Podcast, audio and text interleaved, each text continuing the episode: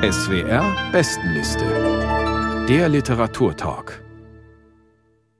Wir kommen zu Platz 4 und zu Fiston Mwanza Mujila, der im damaligen Zaire geboren wurde und heute in Graz lebt, als hätten wir das uns ausgedacht.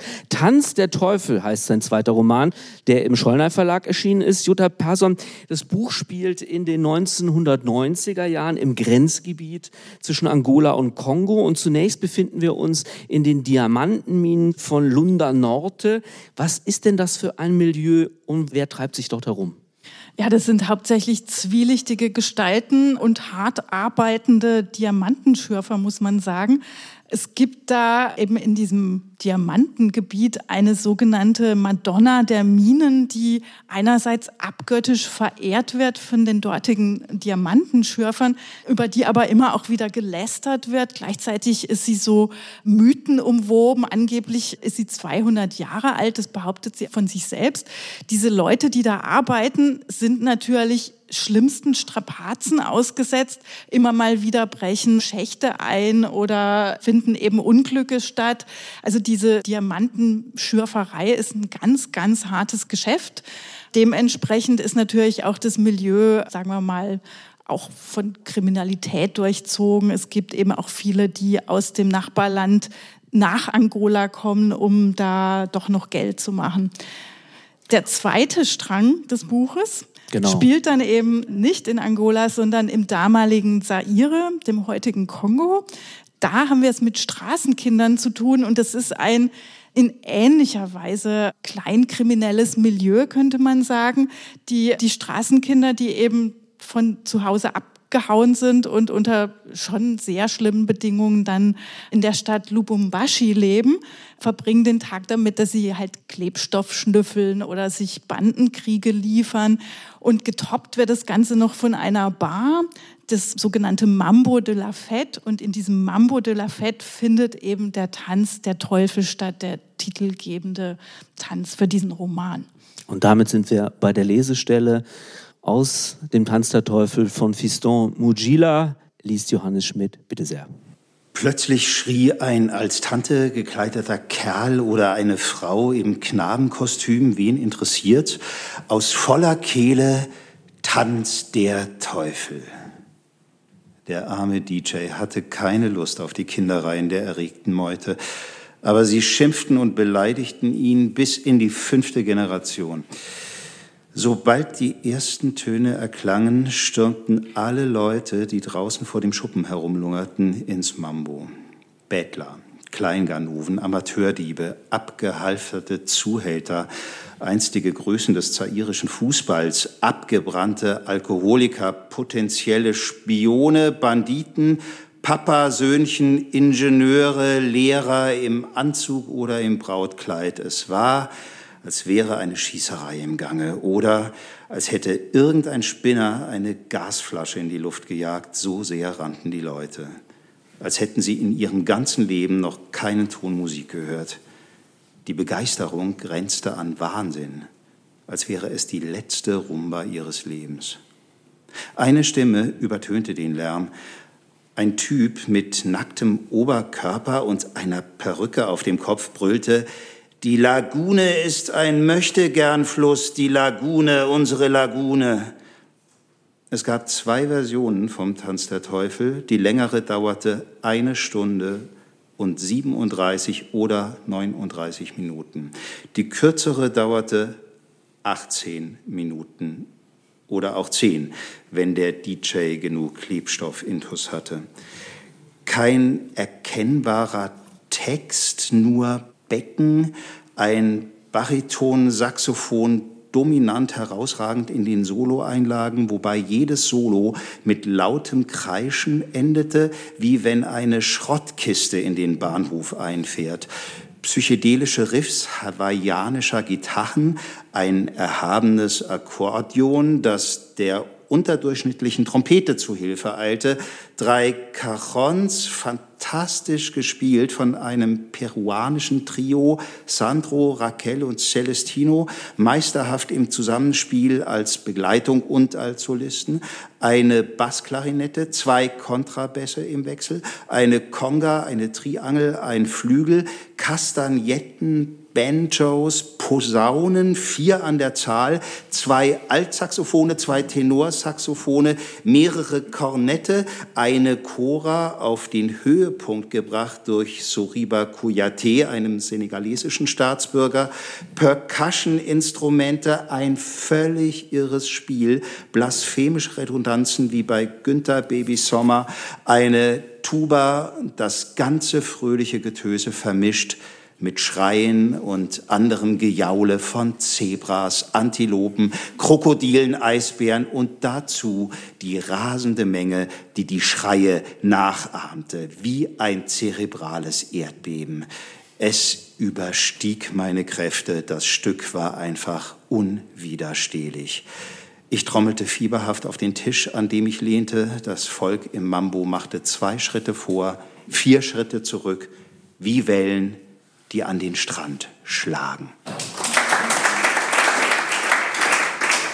Ja, ich glaube, man hat einen ganz guten Eindruck bekommen vom Rhythmus dieses Textes. Johannes Schmidt las aus Fiston Mwanza Mujilas Roman Tanz der Teufel erschien im Wiener Schollnay Verlag. Und in den Sommermonaten Juli und August steht das Buch auf Platz 4 der SWR-Bestenliste. Frau Striegel, die Beschreibung des Mambo de la Fête, das war ja sehr eindrücklich, was wir gerade gehört haben, erinnern mich an den Debütroman des Autors.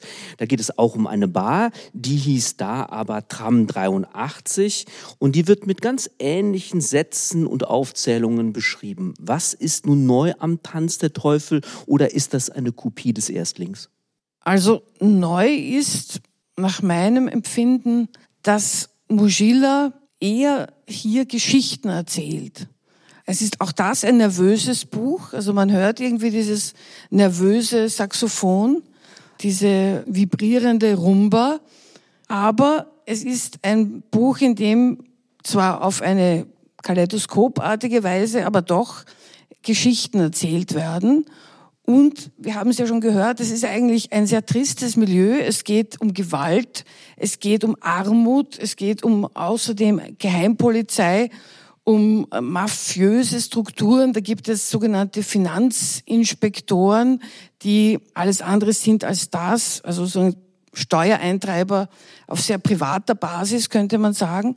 Und trotzdem ist es aber so ein lebenslustiges Treiben. Also der Kontrast wird nicht aufgelöst, aber dieselben Leute, die um ihr Überleben kämpfen oder die alles tun, um so einen Diamanten zu finden und dafür alles Mögliche zu opfern bereit sind, die vergnügen sich eben in dieser Bar. Und dann gibt es auch noch so eine ironische Seite, die das Ganze so leichtfüßig macht.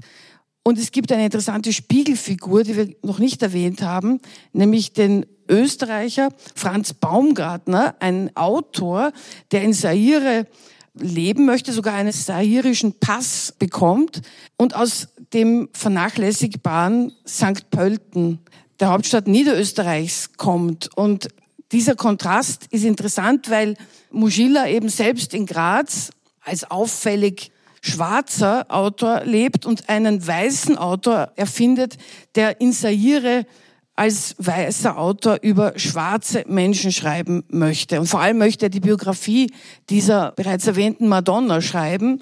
Und er kommt aber nicht recht vom Fleck. Und eigentlich ist er als Autor ein Versager, aber er ist irgendwie ein komischer Vogel.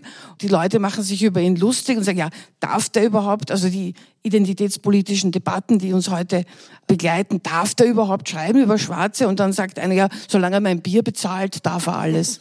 Ich finde auch, Sie haben das ganz gut beschrieben. Es gibt sehr starke Einzelszenen. Sie haben nochmal die Madonna der Minen erwähnt. Zia Muena heißt die, eine so starke Figur, die dann aber plötzlich im Verlauf des Romans verschwindet.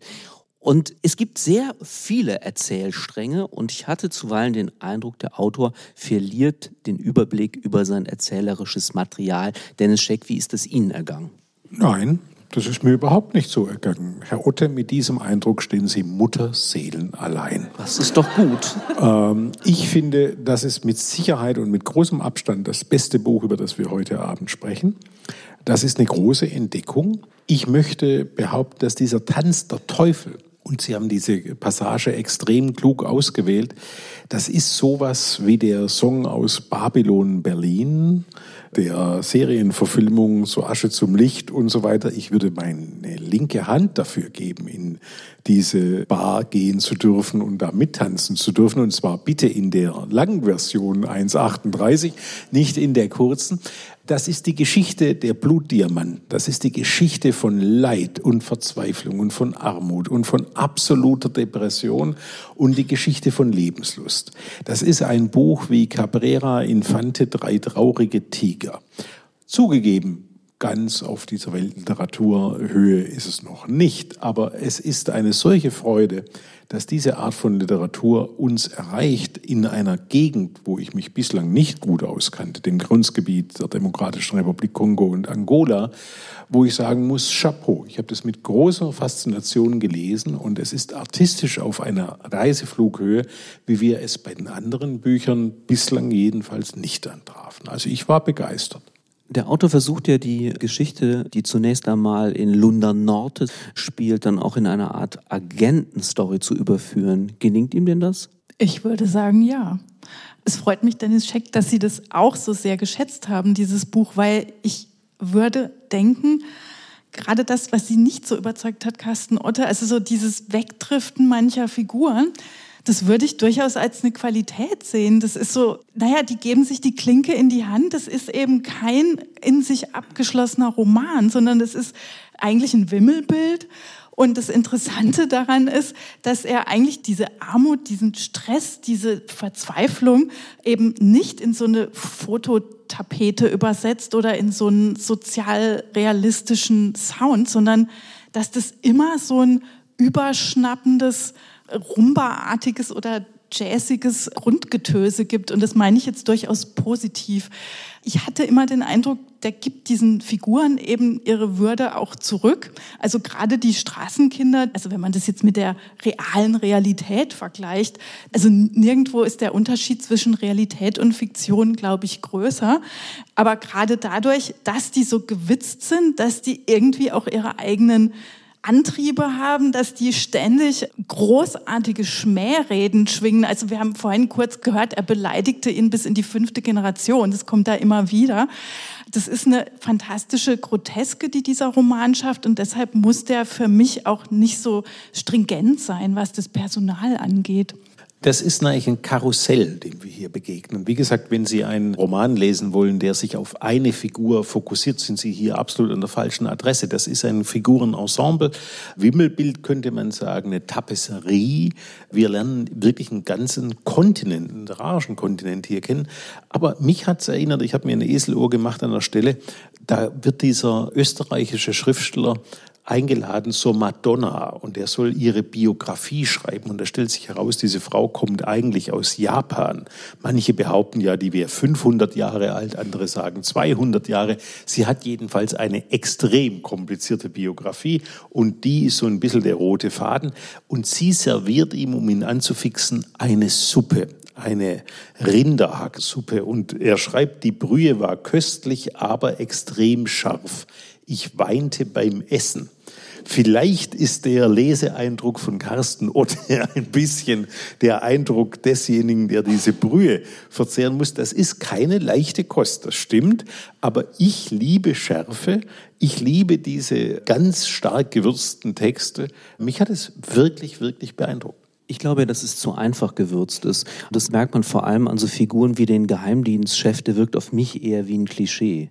Also ich glaube, dass Mujila überhaupt mit Klischees spielt, auch mit Afrika-Klischees. Es ist eigentlich alles drin, auch an politischer Brisanz oder an geschichtlicher Brisanz. Es kommt auch der Leopold II., den wir heute schon erwähnt haben, vor, der als belgischer König dort natürlich auch präsent ist als grausamer Kolonialherrscher. Zwei Figuren für eine Diskussion, wer schlimmer war, Hitler oder Leopold II. Und Aber wie Sie das machen ausgeht das aus kongolesischer Perspektive, kann man sich vorstellen. Äh, aber sie machen das eben auf eine Art und Weise, dass es nie moralistisch wirkt, sondern es hat immer dieses Schelmenromanhafte. Und ich glaube, also man könnte sagen, Grimmelshausen ist ja jetzt auch kein, kein stringenter Plot, nicht? Also es ist eine Art Kriegsgebiet. Es geht ja darum, dass, dass zum Schluss eine Revolution stattfindet, die aber dem Volk nichts bringt, weil Mobutu abgelöst wird, aber die Nachfolger das Volk genauso ausnützen. Es ist eine Gesellschaft, in der die Gewalt total alles beherrscht. Und in, auf diesem Boden gedeihen diese bunten Figuren. Und das, finde ich, ist eben gelungen. Und man kann sagen, es schmeckt mir nicht, aber dass es, also, dass es zu einfach gewürzt wäre, würde ich nicht sagen. Ja, vielleicht äh, nehme ich ein anderes Bild. Ich glaube, er tanzt mit zu viel Teufeln muss ich auch noch mal widersprechen eigentlich. Gerade dieser Geheimdienstler namens Guillaume, der eben ein Fan von Kafka, Rilke, Canetti und so weiter und so fort ist, der zum Beispiel hat ja durchaus auch seine Facettenhaftigkeit. Also ich würde da nicht sagen, dass es zu viele Teufel sind. Übrigens ist der Originaltitel La Danse du Vien, also nicht ganz der Teufel. Teufel führt vielleicht auch ein bisschen in eine falsche Richtung, weil man es eher mit Dämonen und mit Schurken, also mit sehr... Es ist äh, so eine schöne Alliteration, ja, deswegen stimmt. hat man es gewählt. Übrigens möchte ich an der Stelle die Übersetzung noch sehr loben. Also ich würde sagen, das ist grandios übersetzt, so in dieser Slanghaftigkeit und auch in der Schnelligkeit, mit der diese Geschichten da so immer sich nochmal eins hochsteigern und sich nochmal eins hochsteigern. Wirklich im Lob an die Übersetzerinnen. Und da schließe ich mich gerne an und wir wollen sie auch nennen. Aus dem Französischen ist der Roman nämlich von Katharina Meyer und Lena Müller übersetzt worden für den Schollnay Verlag. Der Roman Tanz der Teufel von Fiston Muanza Mujila steht auf Platz 4 der SWR Bestenliste im Juli und August